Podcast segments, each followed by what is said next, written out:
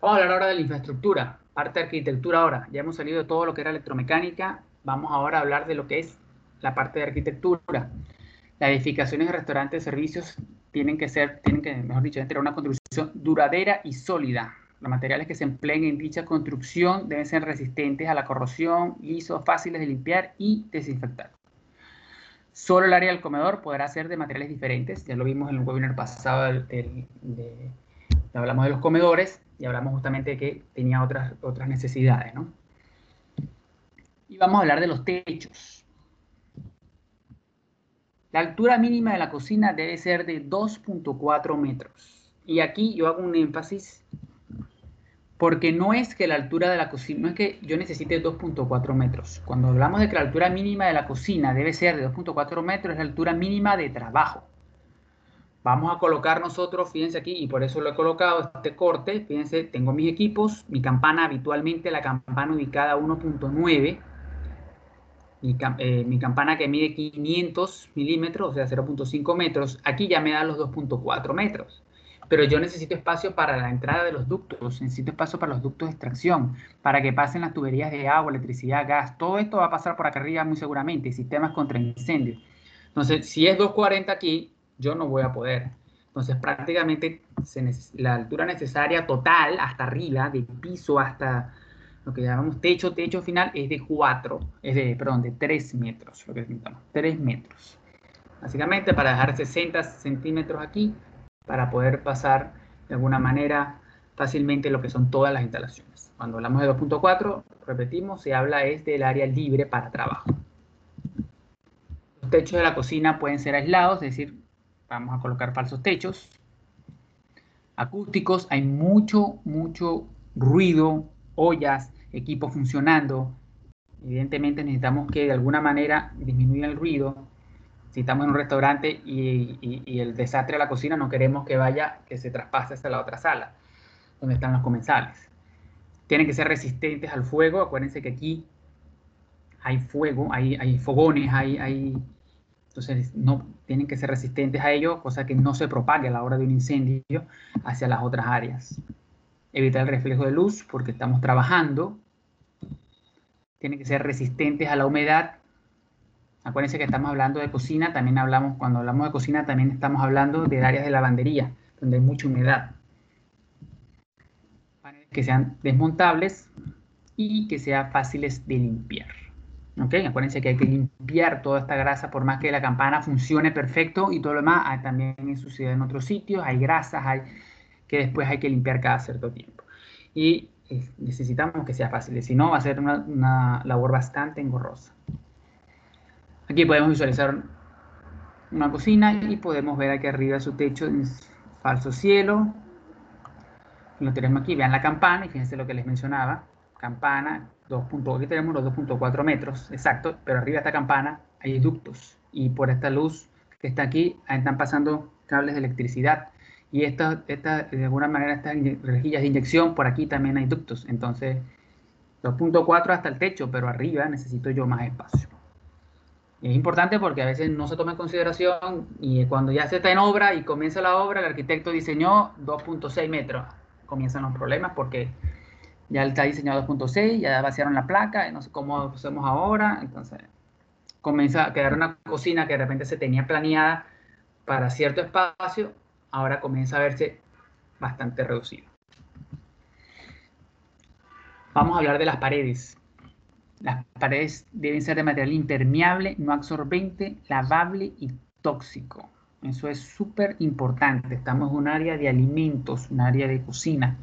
Entonces, primero, no pueden absorber y segundo, tienen que ser lavables. Porque, vuelvo repito, se va a lavar y no queremos que quede nada marcado allí. Los acabados en mayólica, cerámica de alto impacto, acero inoxidable, muy recomendado si se tiene la posibilidad, a veces es muy caro, evidentemente el acero inoxidable, pero en las cocinas muy recomendable colocar una plancha ya atrás de 304 de 1.5 milímetros como revestimiento y que quede detrás de la cocina. Lo pueden ver ustedes, muchas cocinas tienen eso y eh, eso te evita ti propagaciones de fuego, humedad y muchas cosas fáciles de lavar. Entonces, importante si se, si se puede porque es bastante caro, es bastante costoso el panel de acero inoxidable.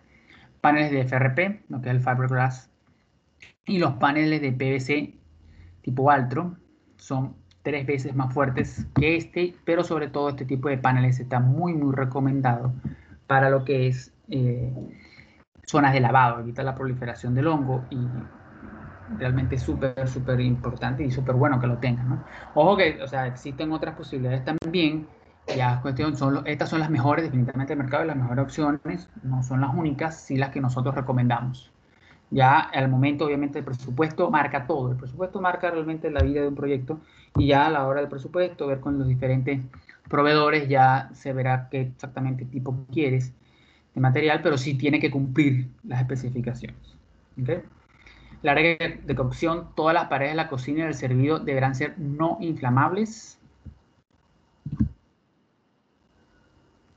Aquí tenemos otra área que que en las áreas de lavado de vajillas, ollas y bandejas se debe utilizar los paneles de PVC tipo Altro. Aquí tenemos, son estos que están aquí que se logran ver. Vamos a hacer un pequeño zoom, podemos verlo un poquito más detenidamente. Son muy buenos para el lavado. La mínima sugerida para el phaser es de 1.3 milímetros, de 1300 milímetros, 1.3 metros. Acuérdense que hay equipos, hay mesas, entonces las mesas miden la altura, la altura básica lo estándar, no dicho, de las cocinas, de las mesas es de 900 milímetros, o sea, 0.9 metros. Luego vienen eh, respaldares sanitarios que ya te llevan a, a, 1.10 y hay las tomas que deberías de temar, entonces por eso 1.3 metros es más o menos la altura del phaser. Es lo que se recomienda para que puedas tener de alguna manera todo más fácil a la hora de, de trabajar, ¿no? La protección de muros con perfiles en L de acero inoxidable y uso de guardas para parachoques. Los podemos ver aquí Aquí está, si tenemos mayólica, va a haber tránsito, va a haber carritos de repente. Si no hay carritos y eso quizás no es no necesario, pero si tenemos carritos que van, que vienen, que están, eh, es muy buena idea tener esto para que no, no, no te maltrate, ¿no? Fíjense esto importante. Aquí tenemos dos fotos. Estas, esto es restaurante central. Y fíjense que aquí tenemos mayólicas negras, grandes para que las podamos apreciar.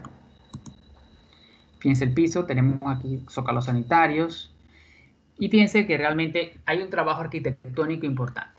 Esto para que de alguna manera como arquitecto no piensen de que siempre tiene que ser blanco y gris y siempre, bueno, porque si todo es inoxidable y todo tiene que ser blanco, entonces ¿qué voy a diseñar? No, fíjense lo que hay, que hay una muy bonita composición de colores, una muy entonces son, los materiales apropiados para la cocina, son los materiales que cumplen con las especificaciones. Hablamos de mayólicas, aquí están las mayólicas, hablamos de pisos, bueno, vamos a hablar de pisos un poquito más adelante, pero hablamos de, vamos a hablar de pisos, vamos a hablar de zócalos, de zócalos aquí están, y todo armonioso y bien bonito. Entonces, este, a eso voy. No, no, no, digamos que no encajonarse en que, ah, bueno, tiene que ser blanco y el otro no. Hay formas de hacerlo y ahí es donde el arquitecto tiene que colocar, digamos que su, su su idea, su imaginación, ¿no? Para hacer justamente esta cocina mucho más bonita. Las cocinas, eh, sobre todo cocinas a la vista, son cocinas donde hay mucho para la imaginación y mucho donde el arquitecto puede plasmar su idea. Vamos a hablar ahora sí de los pisos. Y estos pisos, la característica más importante que tiene que ser es que primero sean antideslizantes. Aquí va a haber agua, va a haber baldeo, va a haber personas yendo uno del otro lado. Un accidente laboral catastrófico lo que puede ocurrir. Imagínense una olla caliente o algo así que pueda alguien resbalarse, entonces es importante que el piso sea antideslizante. Impermeables que permitan ser lavados con agua o presión y uso de mangueras, no que se vaya a levantar, se vaya de alguna manera a maltratar el piso si le metemos agua a presión. No absorbentes, justamente si se baldea y comienza a filtrarse hacia abajo, eso no puede ocurrir no atacables por productos empleados en su limpieza y desinfección. Así que no, queremos tampoco que al momento de la limpieza, porque se usó el producto tal, resulta que se echó a perder. En determinadas áreas deben ser resistentes a alta temperatura, áreas de cocina, sobre todo. Y las esquinas y los bordes de los pisos deben ser de tipo redondeados para facilitar la limpieza. Esta clase que está aquí, este tipo de zócalo, tiene que estar en los pisos porque no se, no se, no se, de alguna manera no se deposita la, basura aquí y que después es imposible de sacar, simplemente aquí no hay esas esquinas y al no haber esquinas la, no se acumula, digamos así, los desperdicios. Básicamente, estos son los pisos que nosotros eh, recomendamos. Pisos tipo alto. Son, son, unos pisos de gran resistencia y duran, bueno, una vida útil tienen altísima. Lo podemos ver en múltiples, múltiples sitios. Son impermeables, tienen una flaxón, es un piso vinílico que es bastante fácil a la hora de hacer el zócalo sanitario. No, no tiene mucho, mucho problema. Y aparte tiene una superficie que reduce lo que son los ruidos, ¿no? El piso CRET, otro tipo de piso también que hemos colocado, que es este que está aquí, en el que se podemos ver a mano derecha. Entonces, es fácil de instalar, son sistemas realmente no son contaminantes y resisten altas y bajas temperaturas. ¿Ok? O sea, pueden soportarse temperatura inclusive negativa de menos 40, lo pueden usar entre cámaras sin ningún inconveniente. El grés cerámico, que es uno de los más populares, Y tenemos el Cicaflor también, que lo hemos visto también bastante, bastante económico y ofrece también todas las este, bondades que tiene que tener un piso para este tipo de operación. Ya el tipo de piso lo, tiene, lo ve el arquitecto como tal eh, y lo va a, a depender de lo que sería su presupuesto, evidentemente, y que es lo que ellos desean. Nosotros, sin embargo, sí entregamos un plano de pisos con un proyecto este, en el cual le, indicamos cuáles pueden, de qué material deberían estar cada uno, sobre todo dependiendo de la exigencia y de la calidad que necesite el proyecto. Importante el cemento pulido, cero en cocina, por favor, cero. No puede ir cemento pulido en un área de cocina, un área de lavado, porque es un accidente laboral automático. O sea, si se va a colocar cemento, se coloca cemento en una zona como en los almacenes non-food, en los almacenes secos, allí, allí pudiera colocarse, pero este, por más costo que se quiera abaratar, no lo hagan allí. Digo porque hemos tenido casos en donde nos han preguntado justamente, mira, este, ¿puedo colocar cemento? Porque los otros son, no, no, no puedes colocar cemento.